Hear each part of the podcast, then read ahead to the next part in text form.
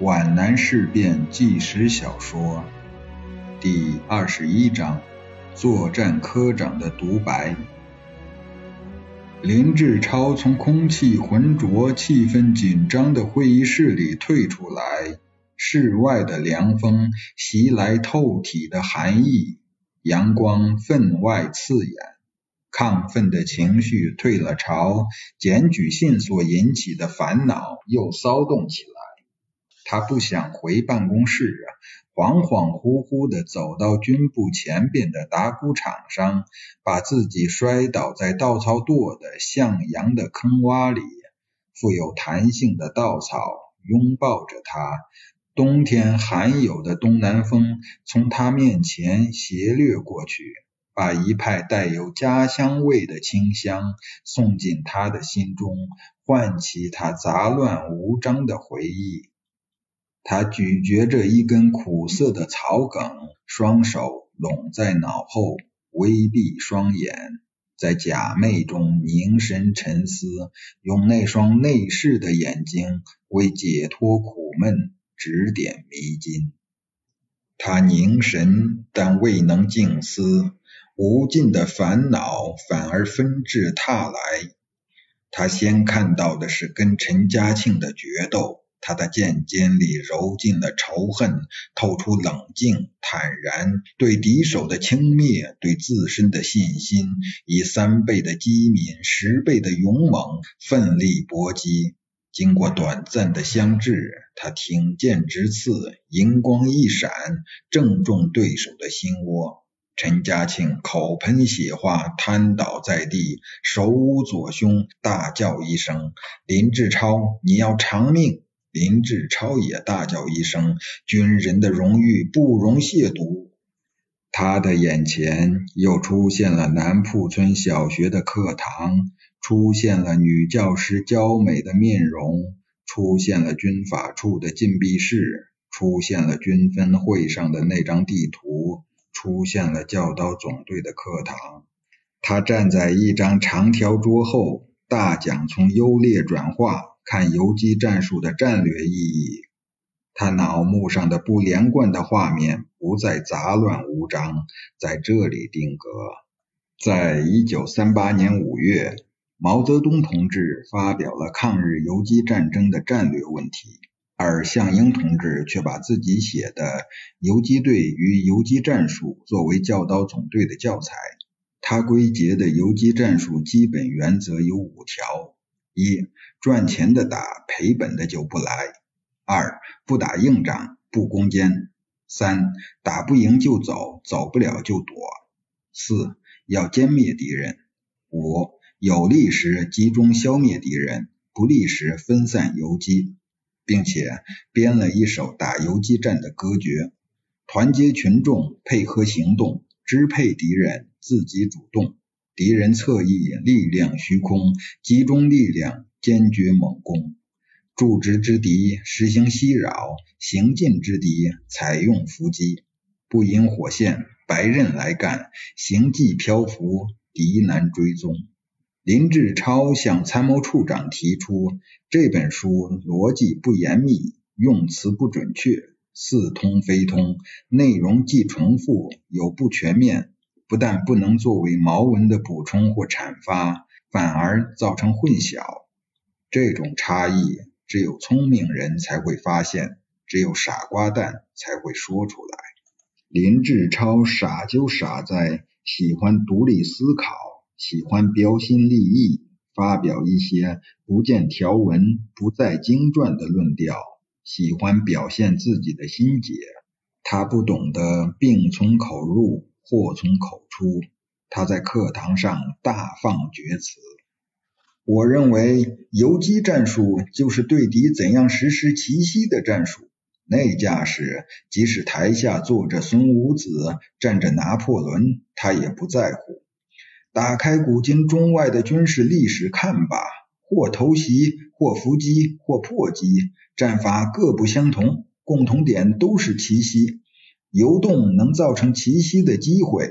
外国的军事家有句名言：运动可以产生突然性。凡事就怕绝对化。就说游击战吧，打阻击带不带阵地战性质？拔据点带不带攻坚性质？不能机械的运用不攻坚这个词。教育长冯达飞听了也觉得新鲜，建议他把授课内容写了一篇文章。这篇文章从历史的角度来阐述游击战争，仅仅这一点就和项英的论断相违拗。他说，西汉时期，刘邦、项羽两军战于宛城，刘邦处于劣势，他便联络魏相国彭越，在项羽后方开展游击战，截断楚军粮道，威胁楚军的首都彭城。项羽只好率主力回击。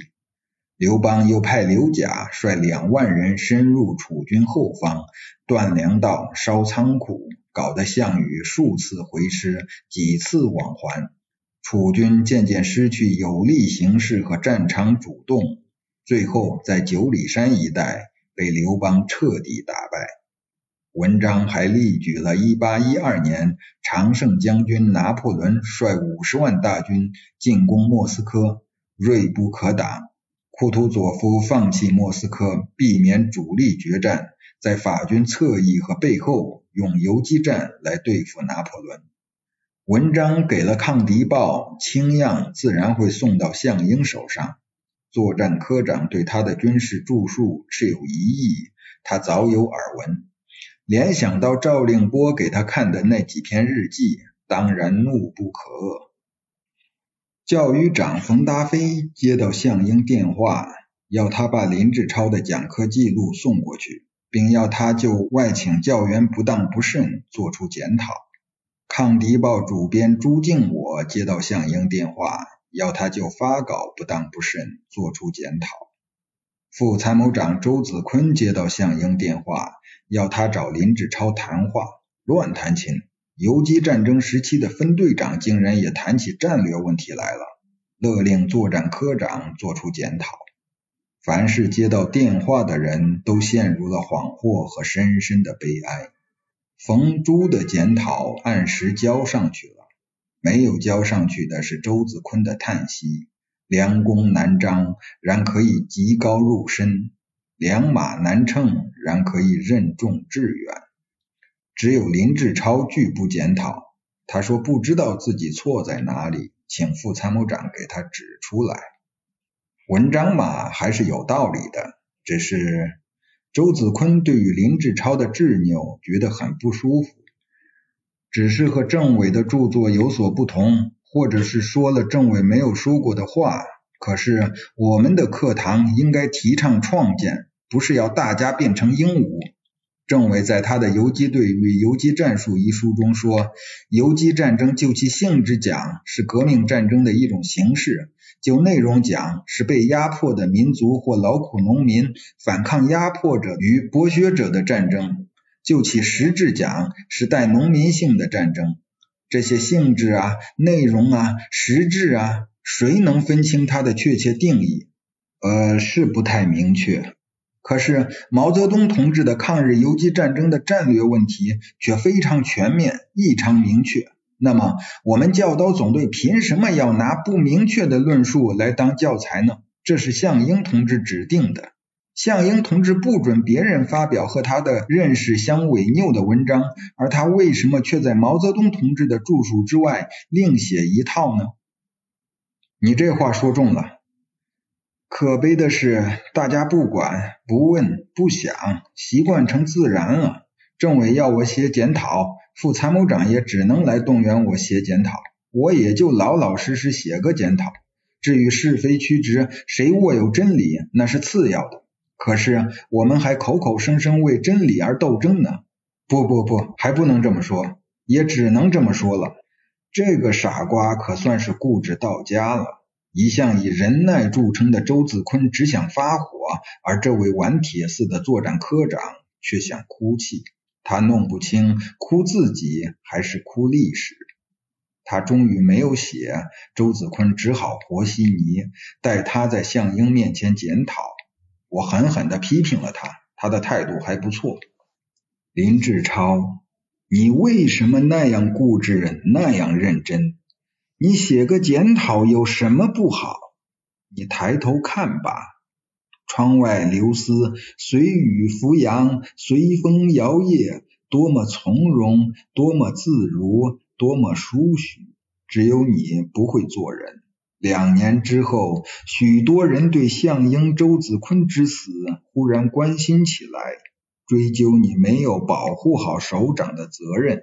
有人糊里糊涂的整你，有人觊觎你的师参谋长的位置整你，有人挟嫌报复整你，当然主要是为你的难以使人容忍的傲气整你，只不过想磨磨你的棱角，挫一挫你的锋芒锐气。你怒拔看守的驳壳枪对准自己的太阳穴扣了扳机，有谁哭你？历史会笑你狂妄、幼稚、荒唐；生活会笑你只会打仗，不会做人。不愿扭曲，活该折断，怪谁？躺在草垛里的林志超当然无法预知未来，他的思绪却飞散开去，一副带着四层光圈的厚厚的眼镜盯视着他。镜片后面是白纱深度近视的暴突的眼球。文章的清样呢？烧了。底稿呢？你想干什么？给我入党？你说对了，在你死之后，我想写一部《傻瓜传》。我了解你，并且想继续了解你。也许你死在我之前，我可以在未死之前写出来给你看呀。我有点信不过你，你在繁昌前线写的几篇战地通讯有点华而不实。不要侵犯记者的权利，我按照我所看到的写。我敢肯定你并没有看到。记者有双不同常人的眼睛。林志超把论文底稿交给了近视眼，这个近视眼还死死地盯着他。请答记者问：在世界上，你最崇拜哪几个人？我喜欢苏沃洛夫，为什么不说崇拜呢？我从不崇拜任何人，我只崇拜我自己。狂妄之徒，不管是伟人还是侏儒，我一概平视。你太自信了，从一个角度看人未必正确。伟大的人未必事事伟大，渺小的人也未必事事渺小。你这种见解并不新鲜。古人就说过：“智者千虑，必有一失；愚者千虑，必有一得。”你不能因为没有完人而目空一切。咱们又绕回了原地，因无完人，所以我绝不崇拜哪一个人，我拜众人为师。更不新鲜。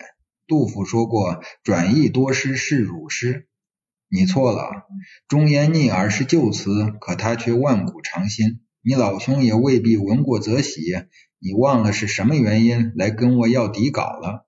你是个聪明的傻瓜，所以你只能当作战科长，当不了参谋处长。我失去了地位，保住了人格，我宁肯挨生活的巴掌，也绝不愿意委屈自己的心。眼镜消隐了，林志超失去了对应物，心灵突然空虚了，抽紧了。女教师那令人颤栗的眼睛正脉脉含情地盯视着他，使他本能地感到了一种灼热的潜流向心田涌来。那爱泉之水反而使他焦渴难耐。人生是多么曲折复杂，美丽而又丑陋，残酷而又仁慈，高尚而又卑鄙，善良而又凶恶。纯洁而又肮脏，生活之树同结苦果与福果。这只脚踏着天堂，那只脚踩着地狱。林志超像个哲学家，在假寐中走进人生的深山老林，神秘、雄奇、诡诈、凶险、壮丽。我苦恼，是因为能者多劳，智者多忧吗？我既非能者，也非智者，那么是因为我有所追求。知足者常乐，能忍者自安。我追求的也许太多，忍受的也许太少了吧。